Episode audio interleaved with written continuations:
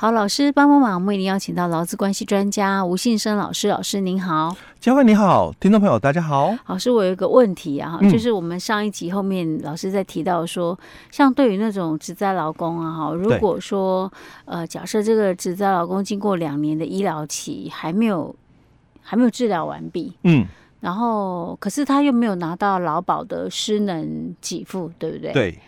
那公司就可以，如果他不不想跟这个老公有继续补偿他的话，嗯，他就是可以用就是给付四十个月的平均工资，平均工资跟他解除那个劳劳雇关系，欸、对不对？不是劳雇关系，是吧？解除补偿责任，工资补偿责任，所以那他们之间的劳雇关系还在啊？欸、当然啊。因为你只跟我处理了就是工资补偿的一个问题嘛，所以你用四十个月的平均工资给我，那只是解决工资补偿哦，所以代表就是说你后面啊，不用再补偿我了。是啊，可是我们还牢固关系还在，依然存在，因为我们并没有终止契约啊。哦，所以我如果不想再雇佣你了，我还可能要再给你之前费什么的。对，另外再谈哦。哦，这是另外。哦，那是另外再谈。对对对。OK OK，那我我的疑问在哪里？就是说，因为哈。我在想说，什么样的状况需要到他治疗两年还治不好，然后问题是他又拿不到劳保的失能给付，有这种情形吗？其实我比较疑惑是在其实这个点真的是实物上哦，嗯、我们很难去理解，因为法规里面就是劳教五十九条的这个第二款里面的但书哦，他就清楚提到，他说，但医疗期间届满两年哦，嗯、那人未能痊愈的话哦，那他经过指定的这个医院诊断哦，被判断哦，审定为就是丧失原有工作能力哦，那又没有符合就是劳保的这个失能给付，就十五级你都没有达到哦。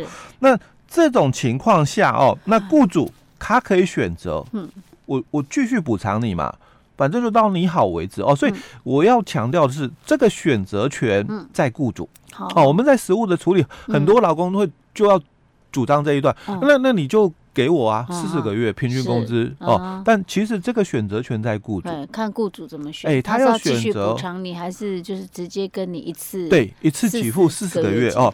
但是就刚刚佳慧提到的，嗯，两年哦，对，都还治不好，到底是什么样的状况？但我必须讲现实的问题在这里了，因为我们的调解，我们的和解，劳资双和解，有上一集我们谈到嘛，我们这个职灾发生了，对不对？那你可能会被。勒令停工啊！啊，要不要复工？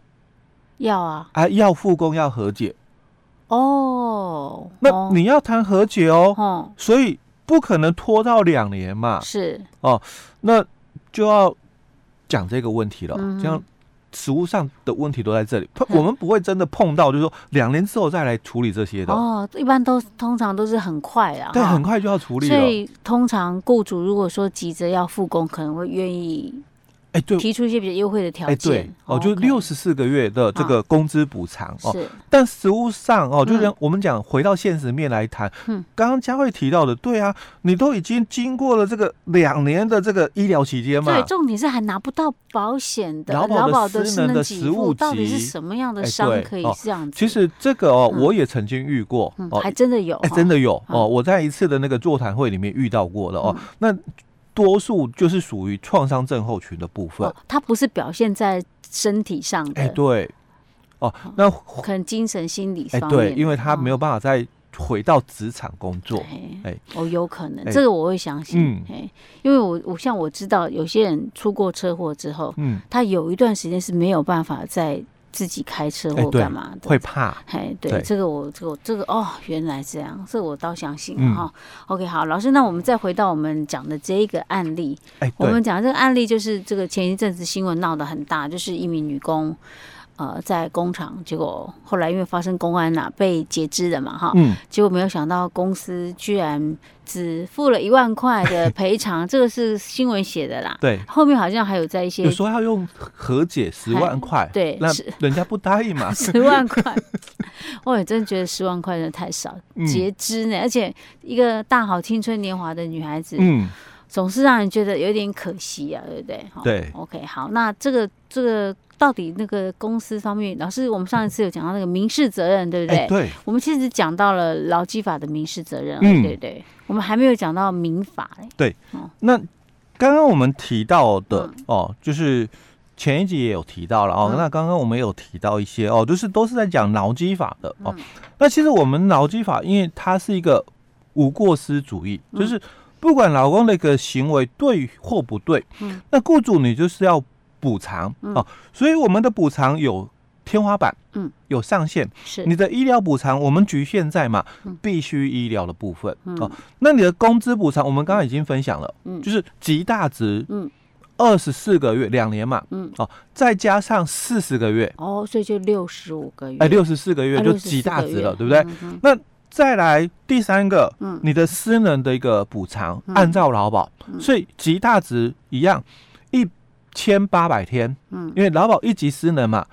一千两百天，如果是只在加百分之五十，嗯，那就是一千八百天，嗯，哦，那这个也是一个天花板喽，嗯，哦，再来我们的这个死亡，嗯，哦，因为职灾死亡的话，那就四十个月的平均工资，嗯，再加上五个月的丧葬费，就总计啦，嗯，四十五个月。是，哦，那这个是职灾补偿的一个上限天花板哦，嗯，那超过的哦，嗯，哦，因为。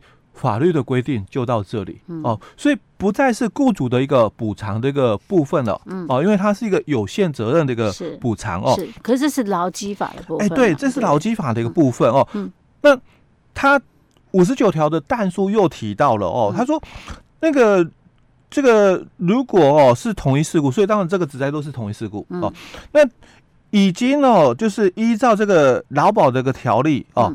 或者是其他的法律的规定哦，由雇主支付保费补偿的话哦，雇主可以抵充哦。所以我们在节目里面，我们也一直分享过，就是劳保的这个给付下来的一个职灾的一个给付嘛，那雇主可以抵充。所以其实新闻里面提到，他说这个假设这个女工哦，薪水月薪三万，嗯，那这个私能是六级嘛，那劳保的支付就是五十四万哦，那这五十四万哦。加上他所主张的这个八百三十一万，所以他说这个女工可以领到八百八十五万哦。其实这个是不对的，它是用加的，嗯，但其实他是可以抵的，它是扣的嘛，嗯，哦，它是扣的。如果公司有帮他投保劳保，而且没有低报的话，嗯，那五十四万全额扣掉，嗯，哦，那如果公司有帮他投保，但是低报，嗯，哦，以多报少，我也不敢讲说以多报少是。违法的，有可能因为调薪来不及调整，嗯、或者是调整之后整个平均投保薪资还是比较低、嗯、哦。那这个时候就我们还是俗称啦哦，以多报少了哦。嗯、那造成这个以多报少的一个损失嘛，那又有人会讲了哦，那我的损失可以跟你求偿，因为劳保七十二条的规定哦。嗯、但我还是要回到五十九条的这个但书来谈嘛。嗯今天哦，不管公司有没有保劳保哦，当然一定要保的啦哦。那或者是哦，以多报少，当然这个也不允许，法律规定是不对的哦。但是我讲说，正常的情况下，公司合法作业哦，还是有可能发生以多报少是哦，因为你的薪水调整嘛哦，那公司也帮你做了。投保的调整，但是劳保给付是按前六个月的平均是哦，所以还可能会比较少。哎，对，还是有可能发生嘛。嗯、哦，好，那我们这个损失哦，嗯、哦，按照七十二条劳保条例七十二条，他说那雇主哦，你要赔偿。嗯，那很多人就会误会这一段，因为我刚刚讲过了嘛，嗯、就跟这个新闻报的是一样，嗯、这个是民法的问题、嗯、哦，但是在我们的劳基法六十条哦，嗯、他又提到了就是这个。同一事故哦，因为这个又是同一事故哦。嗯，那雇主已经按照前条就五十九条哦，所以雇主已经按照劳基法五十九条给你这个职灾补偿哦。当然，这个雇主给的职灾补偿当然包含了劳保的什么给付嘛，对不对？职灾给付嘛哦，嗯、所以他就提到了雇主按照前条的这个规定给付补偿的这个金额哦，嗯、可以来抵充就同一事故所生的什么损害赔偿的一个金额。嗯，那就是谈什么？民事赔偿，你的这个民事赔偿的一个金额哦，哦，雇主是可以拿他的这个职灾的补偿的金额来去抵。对，那如果又有这个劳这个劳保的一个给付嘛，哦，因为刚提到劳保给付可以抵这个职灾补偿哦，那当然另外也提到哦，只要是雇主支付的，因为我们刚刚讲是五十九条但书是第一个。劳工保险条例或其他法律规定，当然其他法律规定可能就是保险法。